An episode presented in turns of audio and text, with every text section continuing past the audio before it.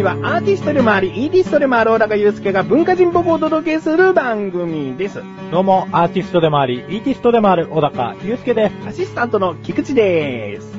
よろしくお願いします。よろしくお願いします。えー、前回ですね、小高祐介が京都、大阪へ行きましたというはい。話をしたんですけども。ましたね。なんか京都でね、うん時間が来ちゃいましてね。うん。まあ京都見応えがあったということですよね。はい。で、最後に京都弁が炸裂するほど、はいな。んかもう楽しんじゃって、え果たして、はいこの続きは大阪次回にするんで、果たして関西弁、うん大阪弁と言っていいのかわからないけれども、うん出るのかなっていうところで、今回なんですね。えなんでやねんと。もう出んのもう出んの？しかもそれ、相手に対して？俺に対して今言った？ああ、まあ、そうですね。なんでやねん。繋がってないけどね。出るんかいなってね。ええもう本当にわからないですけどね。えー、では早速ですけれども、はい。大阪にまず行って、その後京都に行って、はい。えー、一日が終わったんですよね。はい。で、その次の日、うん大阪を楽しんできたらしいのですが、どこに行ったのか。大阪はですね、まず初日、初日じゃないや、もう、この3日目ですね。3日目か。ええ、海遊館というところに行ってきましてですね。うん。まあ、なんせ、前回お話ししたかもしれないんですけど、僕沖縄に最初行こうって言ってたんですよ。うんただ台風でダメになっちゃったと。うん。でも、あの、本当の目的はそこ、チュラミ水族館だったんですね。うんうんうんでどうしてもジンベエザメが見てえと。大阪でジンベエザメ見れねえかって言ってたら、海遊館なんてところがあるよと。うん。う。うんラッキーボーイと。ラッキーボーイ。俺ラッキーボーイと。うん。行かざるを得ないと。うんうん。いうことで、向かいまして。うん。ええ。でかいっすね。海遊館。ですね。ちなみに自分も行ったことあるんですけれども、あの、広場自体がもうでかいですね。でかいんですよ。うん。なんか、何事かっていう思う、思うでかさで、ちょっとね、ビジュアル的に両国国技館の近くのなんか、うんうんうん。でっかい施設を思い出しましたね。うん名前忘れちゃいましたけど。うんえー、まあそこに行きまして、はい。えー、魚をまず堪能しましてですね。見て堪能したんですよね。そうですね。ええあ、まあ食いたかったですけどね。嫁がなんかこれ食えるの食えないのみたいな話してましたけど。さすがですね、奥さん。そうなんですよええまあ水族館行っても大体そんなことしかあの人話さないですからね。ああれは食えるみたいな。あれは食えない。いいですね。ペンギンって食べれるのかな？普通聞かないですね、ペンギンは。いやー、でも水族館でですね、僕写真撮ろうとしてたんですけど、うんまあ撮ってたんですけど実際、うん。やっぱりですね、結構いいスピードで泳ぐんですよね、ペンギンさんとかうんね。うん。うん。まあその辺に伝ってるやつなんかは撮りやすいんですけど、うんで、まあメインのジンベエザメのところまで行きまして、はいうん。でかいね。でかいですね。あそこの水槽も立派なもんですよね。うん。あの、チュラミ水族館もなんかホームページなんかで見ると、あとはテレビなんかで見たりすると、やっぱり圧倒されるような、うん。あのー本当にテレビ、テレビ画面みたいなうん水槽ですけど、うん。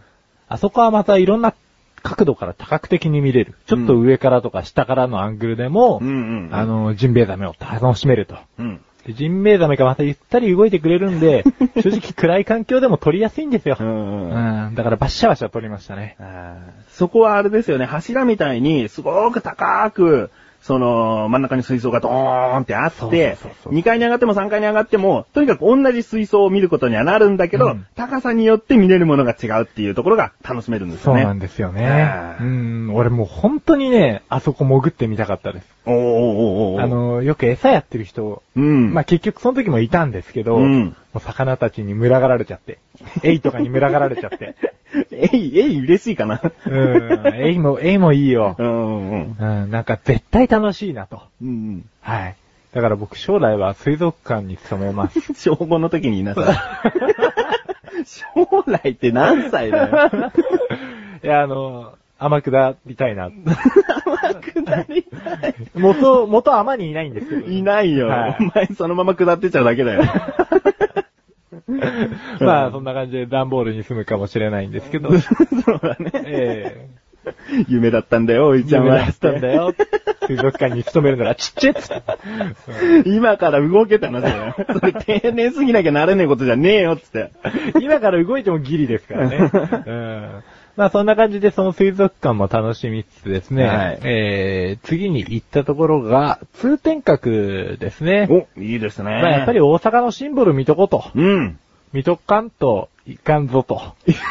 微妙な関西弁ですね。えーところがですね、通天閣自体自体は、これ大阪の人が聞いたらね、怒りそうなんですけれども、まあうんちょっと小汚かったですね。うーん。そうですね。昼間からお酒を飲んでる方とかが少し多いイメージがあります。そうですね。うん多分実際飲んでますね、あれ。入ってますよ。完全に。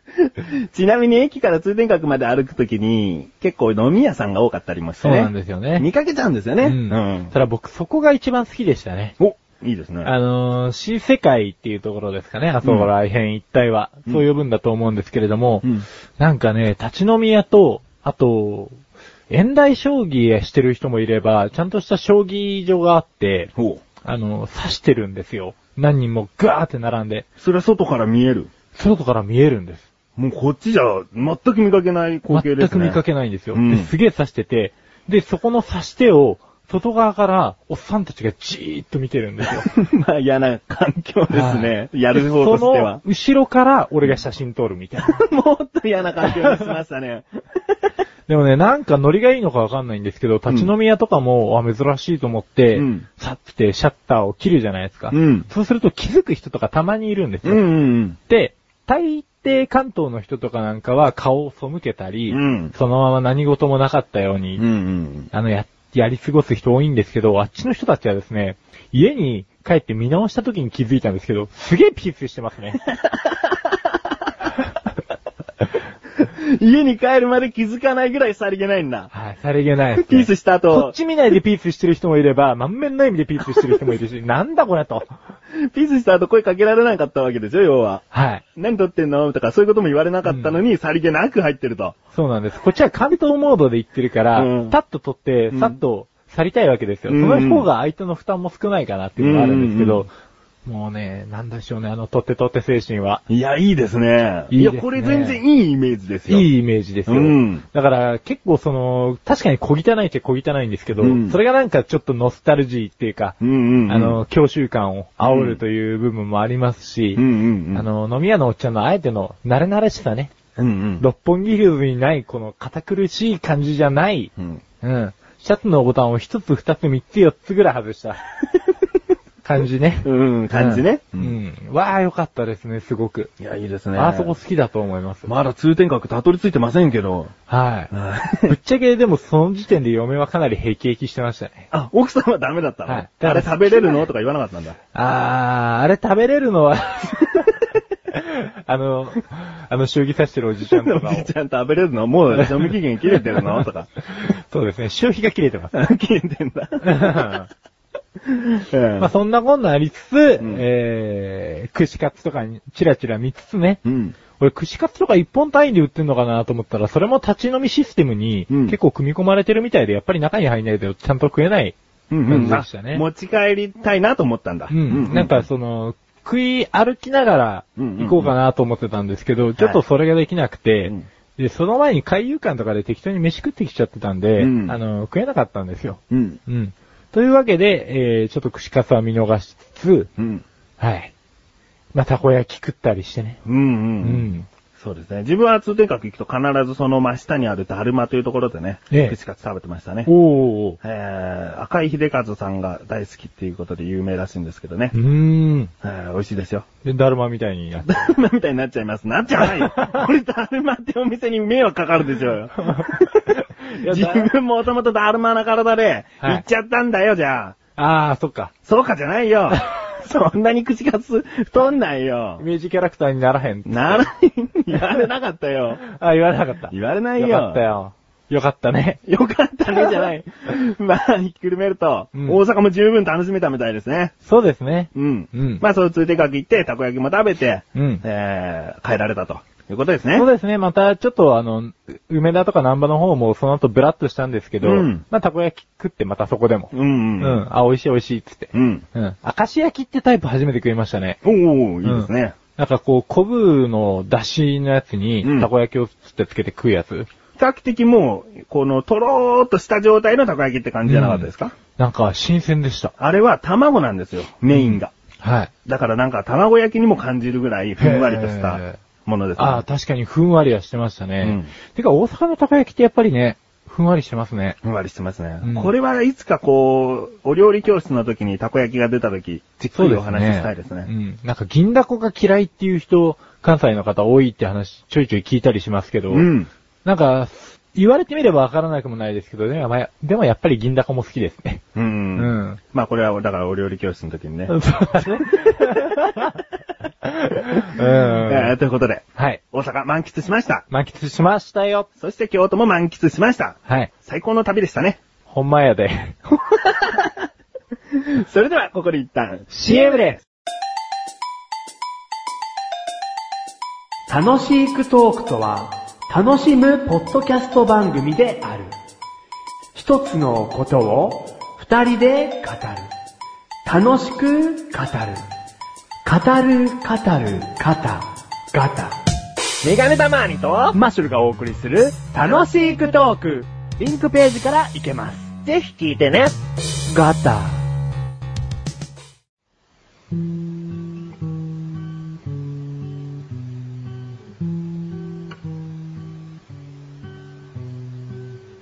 小高郎の料理教室。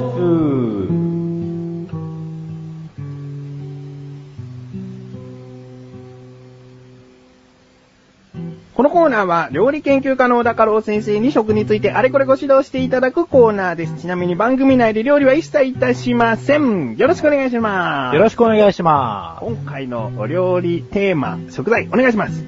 うどん。うどん。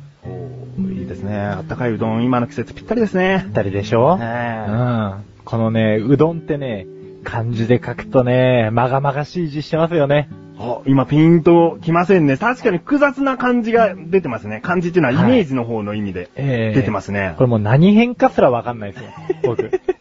口で説明できますか？あのー、無理です。いいですか？あのー、それぞれ調べてください。検索するととんでもない字が出てくるよって感じですか？そうですね。ドクロ並みに、久々にこのまがまがしさ。はい、わかりました。はい。その文字の印象とは裏腹に、まあ、すごいさっぱりした食材なわけですけれどうも、ん。まあ、うどんとは、えー、日本古来の麺類のうち、小麦粉を原料とし、ある程度の太さ幅を持った麺または、この麺を、えー、調理した料理でございます。はい。で、まあ、種類がすごいあるんですけどね。ありますうね。ん。まあ、それぞれね、うん。各家庭でお好みがあると思うんですけれうども、ん、あるでしょうん。まあ、僕は普通に釜揚げと、あ、か、釜揚げじゃない、釜ぼこと、釜揚げじゃねえや。釜ぼこと、天かすと、うん。うん青ネギ乗っけて、うん。えー薄口でいただくのが好きですかね。あーなんか、火薬うどんみたいな名前になりそうなうどんですね。うんそうですね。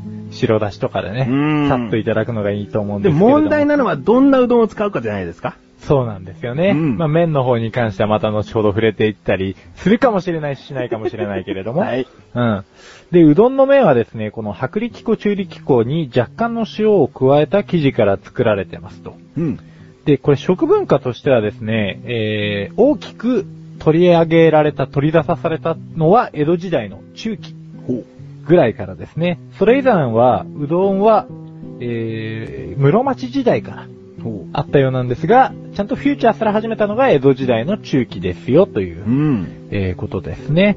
で、当時ですね、うどんそばって書いてあったんですよ。はい看板に。はいだいたい今そばうどんだったりするじゃないですか。そうですね。ええそばのがなぜか上ですね。特に関東圏はそうなんですけれども、えーこの頃はうどんの方がどうしてもそばより主流だったのでほ、うどんそばと看板に書かれていたようですね。おーうん。じゃあレッスン1行きましょうかね。はいレッスン 1!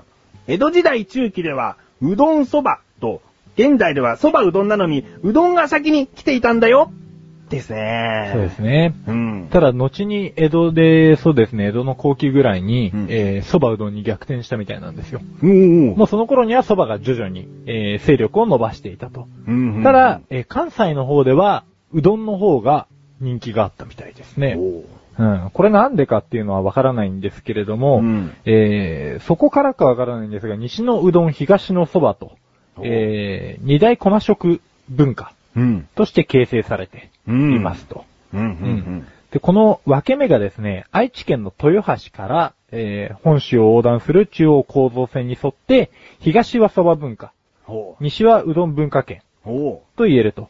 で、これなんでかっていうとですね、気候が影響しておりまして、う。うん。栽培地の違いなんですよ。うん蕎麦は寒冷地に強く、えー、うどんは、まあ、その逆ということなんで、うんうん。えー、まあ、生産しやすい環境というのも影響して、こういう流行りしたりがあったみたいですね。ちょうど愛知県なんですね。ちょうど愛知県愛知県っていうのは他のいろんな、この西と東京で分かりやすいものがその辺でちょうど区切られてること多いみたいですね。そうですね。特にその、濃い口醤油と薄口醤油うんうん。なんかも、この辺が、えー、分岐点なんじゃないかなっていう話もうん、ちらほら出てまして、うん。この濃いと薄いとって、まあよく関西の方が、こっちのうどんを食おうとしたり、蕎麦を食おうとしたりすると、そのまず出汁の色にびっくりすると。そっていう話は、これメジャーな話なんですけれども、う。うん。その通り関西はすごく薄いですね。うん。僕も前回京都行った時なんかも、すごい薄口でしたね。うん。はい。で、この違いなんですけれども、関東のうどんは汁が絡んだうどんの味を楽しむ。ほうほうほう。うん関西の方はですね、出汁を、まあ、お吸い物のように楽しむ習慣があって、ほうほうほう。えーそれゆえにこういう味の違いが出てきてる。わかりやすいですね。はいうんうんうん。あともう一個諸説あるんですけれども、ほえー、関西で薄口醤油が使われる理由として、うん料理の材料に瀬戸内海で採れた白身の魚や新鮮な野菜が年間通して使われているので、うん素材の風味を消さないような味付けをした結果、薄口。逆に関東は、えー脂肪分の多い魚や保存した野菜などが使われていることが多かったため、濃い口で、うんうんうん。えー、まあ匂いとかをごまかしてた部分もあったんでしょうね。はあうんこれレッスン2に入れたいですね。はい。レッスン2。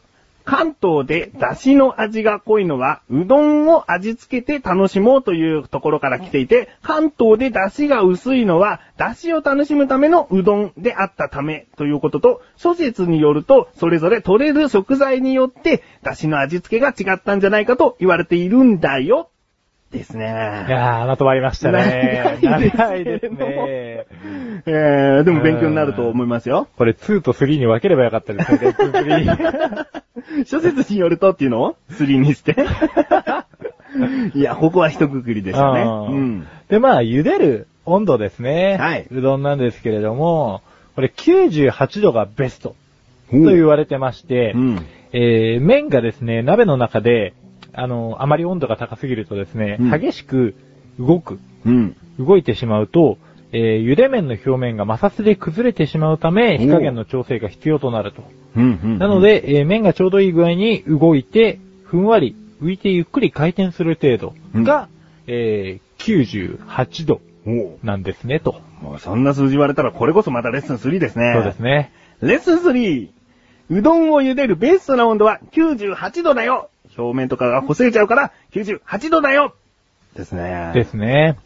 で、まあ、あー麺の茹で加減に関してはそれぞれあとお好みなんですけれどもね。はい。うん、ちょっと固めがいい人は、うんうん。それはちょっと残した方あの、早めに揚げた方がいいかもしれないし。うん。でね、特にこう、市販されてる玉うどんはい。とかあるじゃないですか。はい。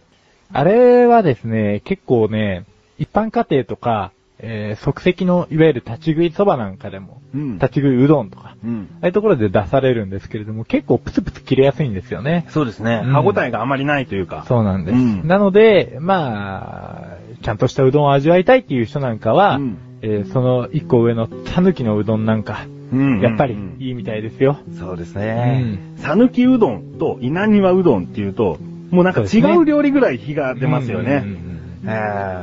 まあそれは人それぞれですね。そうですね。レッスン4をそれら含めていきましょうか。はい。レッスン4、たぬきうどんが食べたい。先生はさぬきビーキになっちゃいましたけど、はい。他にも水沢うどんとかいろいろありますよいっね。ぱいあります。本当にね、うどんいっぱいあるんですけいどっぱい、あります。とにかく、さぬきがうまいとうん。いう話をですね、僕はずっと聞かされてきたんですよ。小さい頃からもう。そればっかり聞かされてきたと。はい。うん。とにかく腰が違うということでですね、うんまあやっぱりいろいろ調べてみると出てくるんですけれども、うん腰の強さと、うん。えー、あと国、口の中でこう官能的に踊る感じがですね、うん。この官能的ねって感じがまた俺っぽいでしょ？先生っぽいですか？うんはい。まあ、あのーこの官能を味わいたい。四国で、四国香川で官能を味わいたいということで、堪能したいんですね。ええ堪能したいんです。官能を堪能したいんです。なんかそういう店に行くとかじゃなくて、はい、わかりました。先生はよくね、香川に行きたいなんてよく言ってるので、はいおそらく今後行くことがあるでしょう。はいその時また、ぜひ讃岐うどんの魅力を教えてください。はい。ということで、今回のご指導は以上ですね。はい。先生、ありがとうございました。皆さん、菊池賞のなだらか向上心をご存知ですか？日頃思っていることや感じていることを、私、菊池賞がなだらかにお話ししている番組です。日常の疑問に対して自力で解決しているコーナーもあります。皆さんのちっちゃな疑問から壮大な謎までメール待ってます。菊池賞のなだらか向上心は毎週水曜日更新。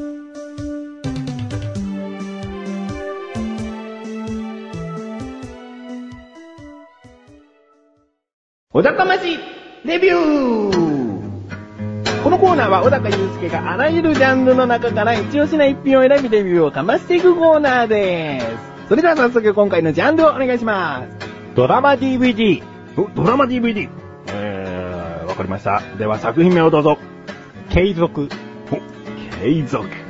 映画もありますけどね。はい今回はテレビドラマの方の DVD と。そうですねいう。ことですね。うんはい。えーこの継続はですね、TBS 系列で1999年1月8日から1999年3月19日まで金曜ドラマ枠で、えー10時から10時54分まで放送されてた日本のテレビドラマうん。ですね。はい。えー主演が中谷美紀とか、うんえー渡部篤郎さんとかですね。うん中谷美紀さんすごい好きなんですよね。うんあの口元のほくろがエロいですよね。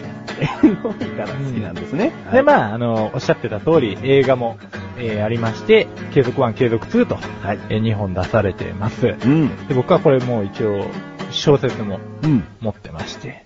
小説の方が原作なんですか？えー、いえ、ドラマの方が、あ、もううん原作と言っていい、そうですオリジナね。ルストーリーなんですね。そうですね。はい今まさに、えードラマでやってるんですけれども、はい。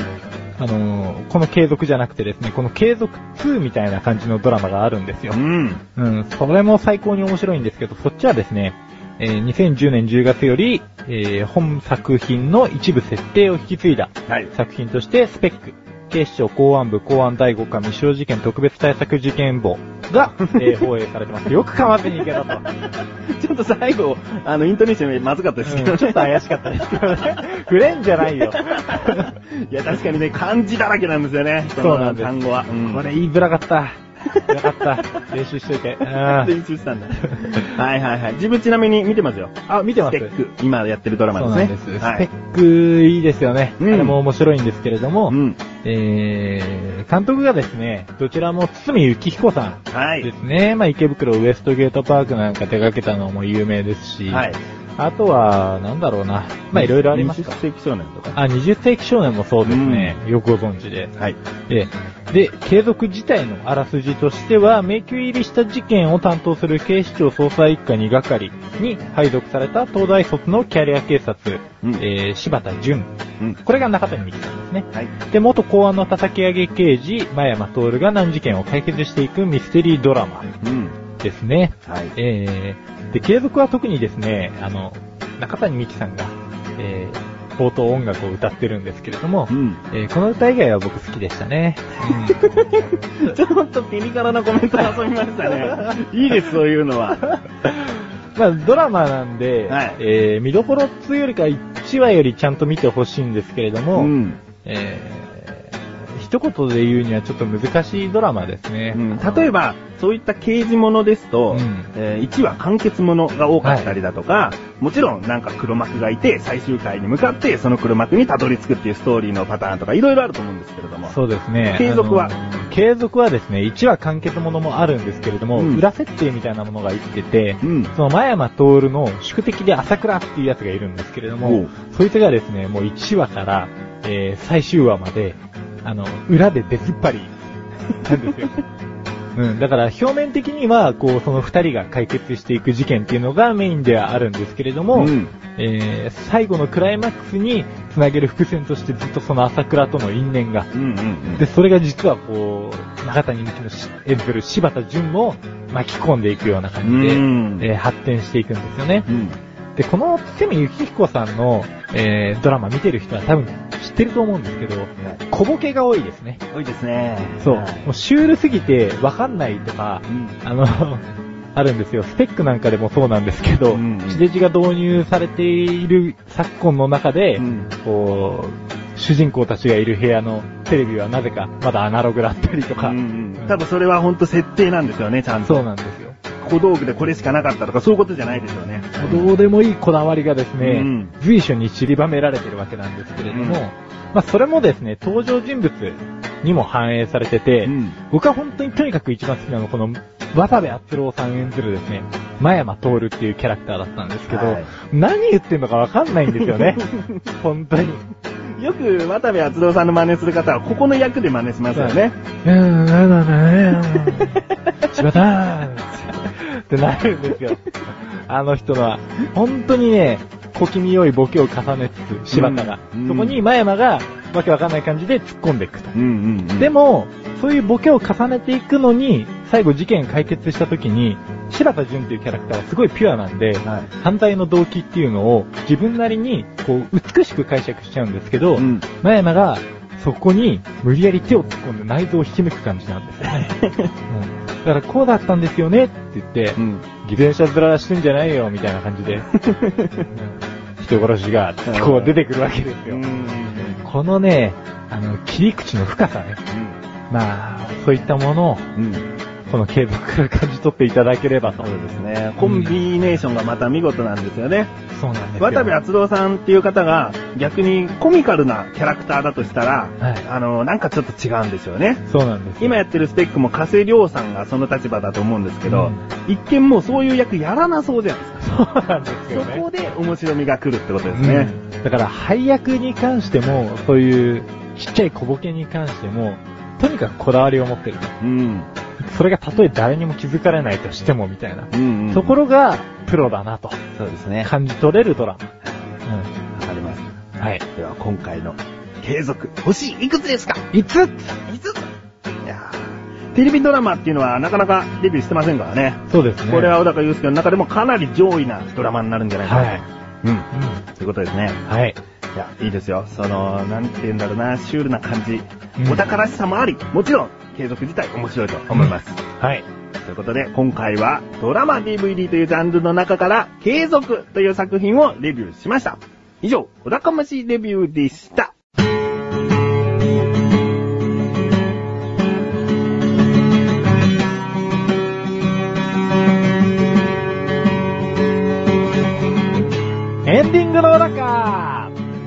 い、ということで第44回も終わりを迎えようとしております。はい。えー今回は料理教室うどんでしたね。うどんでしたえね。ー京都でうどん食べたって言いますけど、大阪でもね、うどんが美味しいお店いっぱいあったと思うんですけど、ね。そうなんですよ。実はですね、大阪の、えー最後の夜にですね、うあのー、南波のうん。今井っていううどん屋にお行きまして、お、うどんも食べたんですね。このうどんはまあ、うまかった。出汁がですね、美しいんですよね、もう。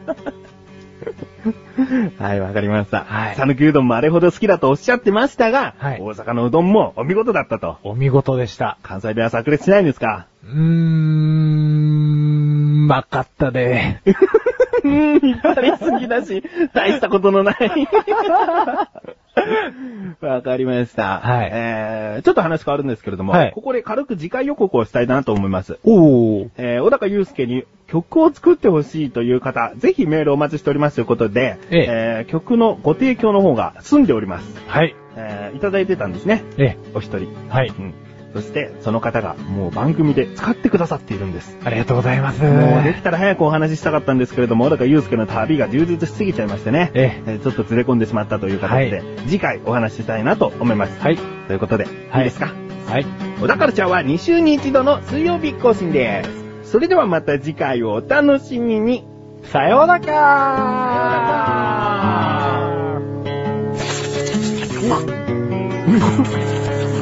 そのボコボコボコボコってって感じがうどんっぽいですね。なんか肺に負担が結構かかります。